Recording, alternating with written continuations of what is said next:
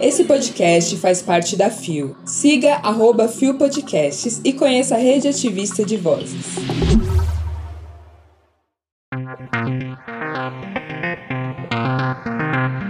Varíola do macaco. População LGBTQIA+, não é grupo de risco.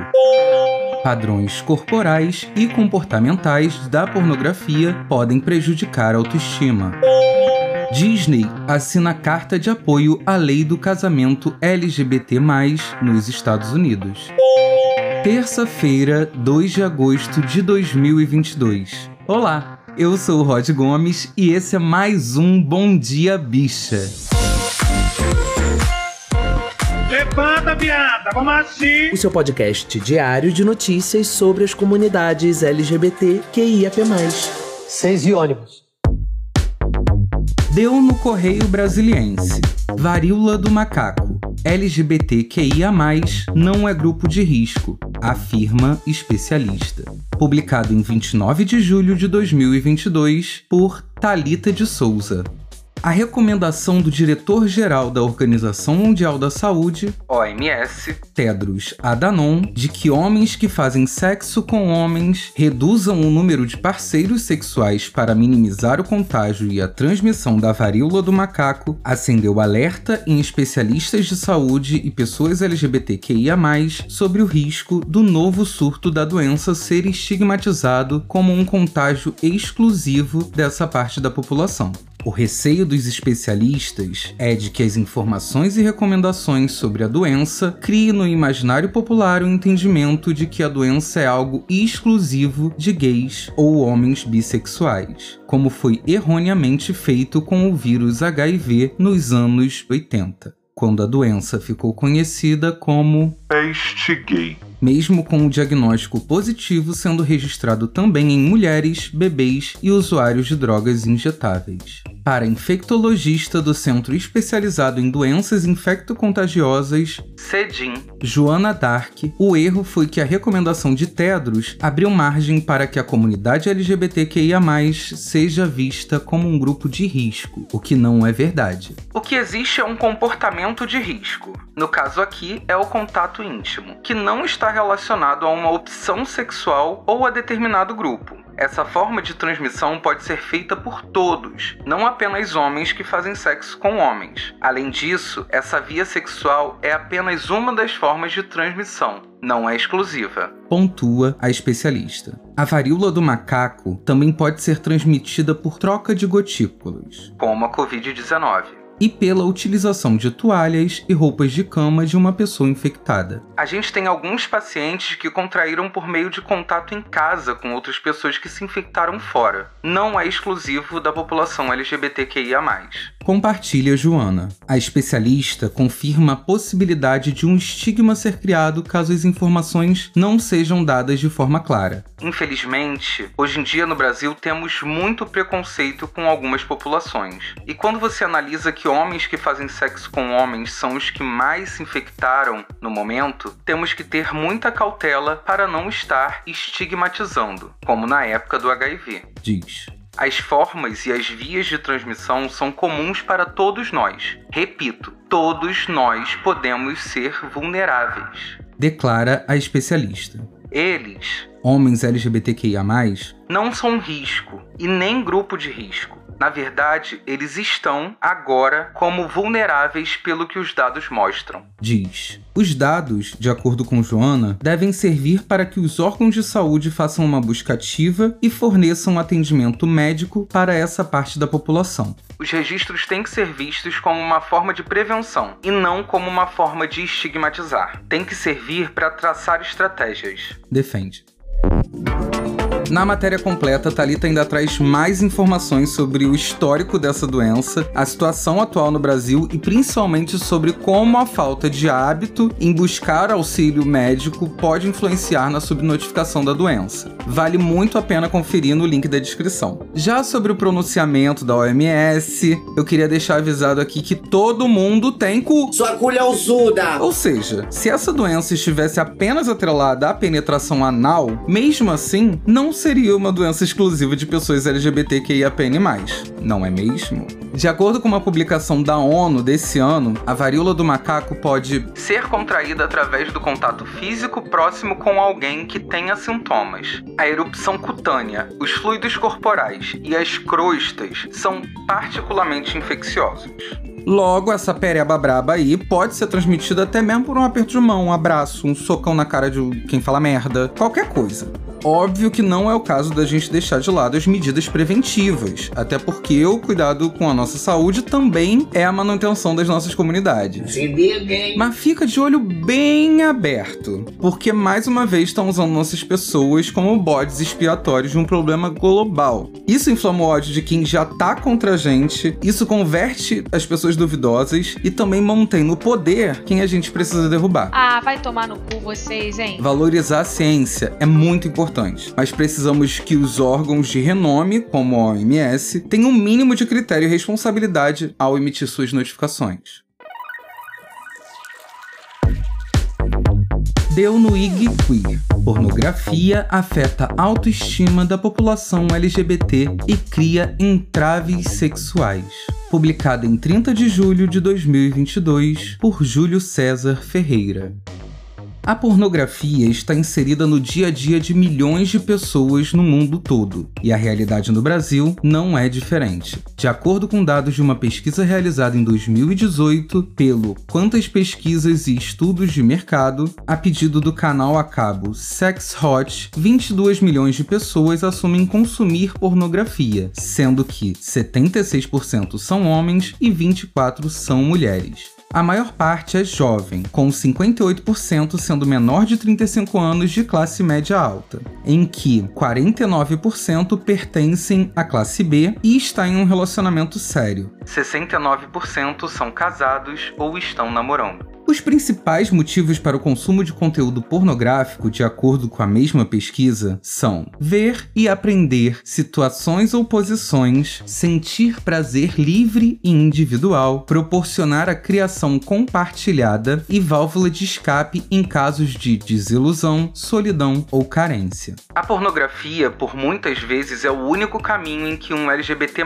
consegue conhecer mais sobre o sexo e os seus desejos. Quando adolescente, temos medo de expor sobre nossa orientação sexual ou identidade de gênero e ainda sofremos preconceito. Não existe material educativo para quem não é hétero cis. Explica Lucas De Vito, 25 anos, psicólogo focado em sexualidade gay na luta LGBTQ+, e produtor de conteúdo digital. Grande parte da comunidade LGBT+, sobretudo a HSH, homens que fazem sexo com outros homens passa por esse processo. 90% dos meninos não categorizados por orientação sexual ou identidade de gênero. São expostos à pornografia logo cedo, e isso contribui para uma idealização corporal e comportamental de seus parceiros ao longo dos anos. Ao consumir esse tipo de conteúdo, há consequências que modificam completamente nosso sistema de recompensas. Temos um neurotransmissor chamado dopamina, que serve para memorizar comportamentos. No caso do pornô, o excesso de estímulo faz a gente liberar uma quantidade muito grande de dopamina, fazendo o nosso cérebro compreender que, para ter prazer, é preciso recorrer à pornografia. Então, atividades comuns que liberam uma quantidade normal de dopamina acabam se tornando sem graça, inclusive o sexo com outras pessoas, pois só queremos experiências e pessoas parecidas com as dos vídeos pornográficos defende o psicólogo. Para ele, assim como em filmes e novelas, a pornografia tende a supervalorizar um padrão corporal, inclusive tamanho e aparência de partes íntimas, além do comportamento, pois o conteúdo adulto reproduz o que existe na sociedade e é uma das maneiras de reafirmar posições de poder e privilégio. Por exemplo, ao colocarem homens negros como aqueles que têm tamanho de pênis gigante e somente o papel de satisfazer o outro, ou as pessoas gordas que nem sequer aparecem em filmes de grandes produtoras. Por causa do pornô, acreditamos que precisamos de pênis enormes. Ou até mesmo de pênis. Para sentir prazer. O que é uma grande mentira. Há ainda a divisão passivo e ativo que esses filmes pregam. É dito que existem papéis definidos e que um ativo precisa se comportar como um homem hétero e comandar sempre a situação.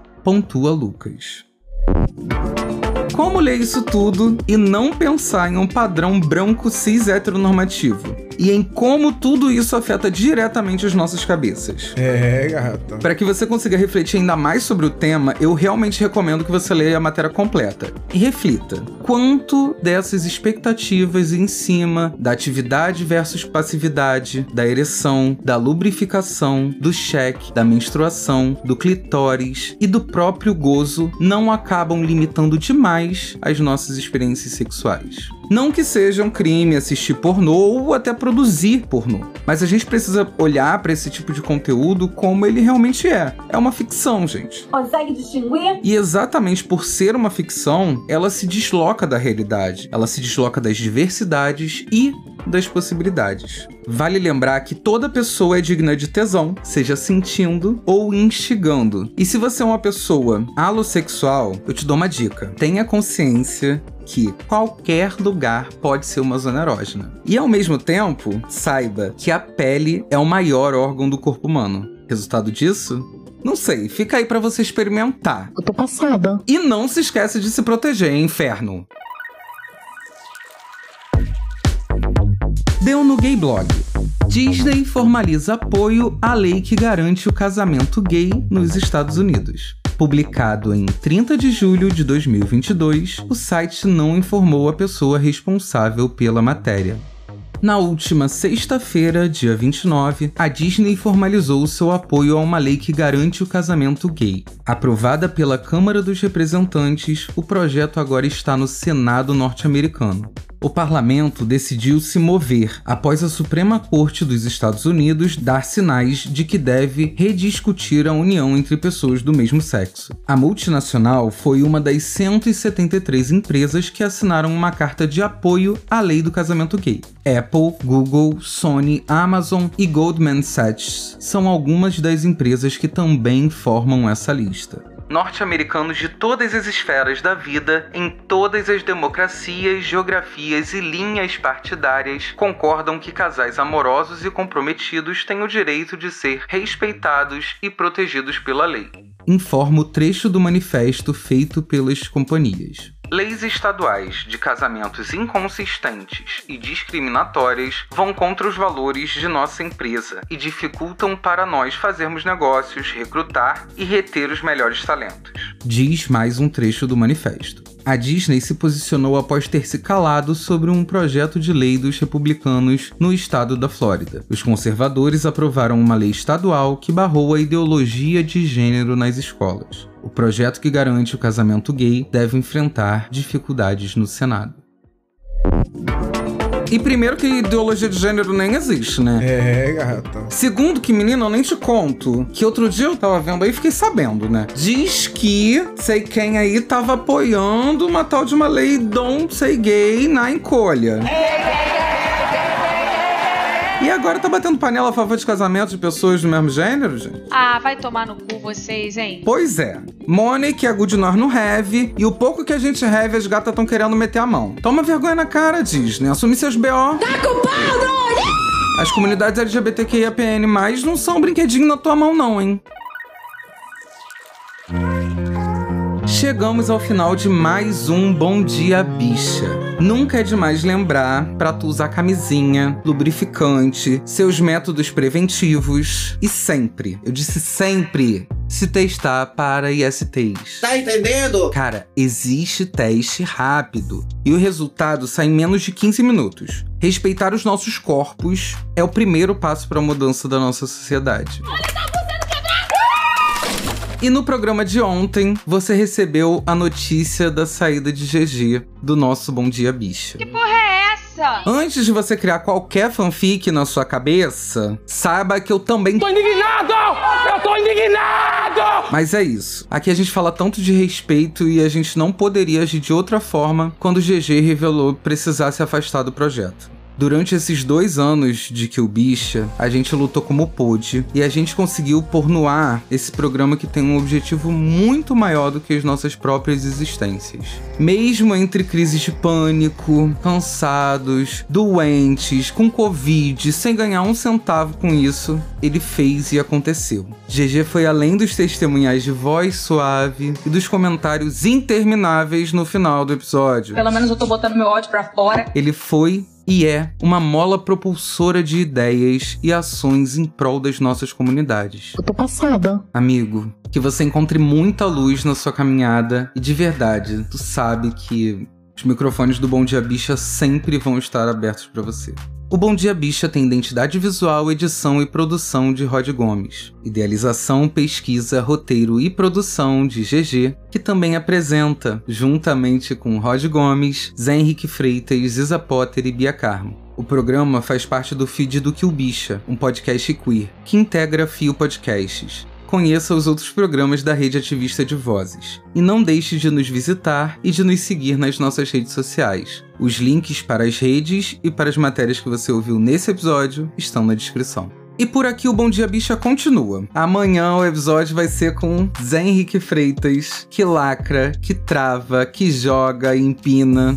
Impressionante. Durante a semana eu continuo aqui com você, através dos memes e lá nas minhas redes sociais, arroba o Rod Gomes. Vem de DM, vem com vontade, descola um patrocínio pra gente, ou só joga um like pra gente saber que tu quer continuar ouvindo essa dose diária de pistolagem e notícia sobre as nossas comunidades. Vem, vem! Agora, tu lava tua cara, tira essa remela desse olho, porque o dia começou. Se cuida daí, que eu surto daqui.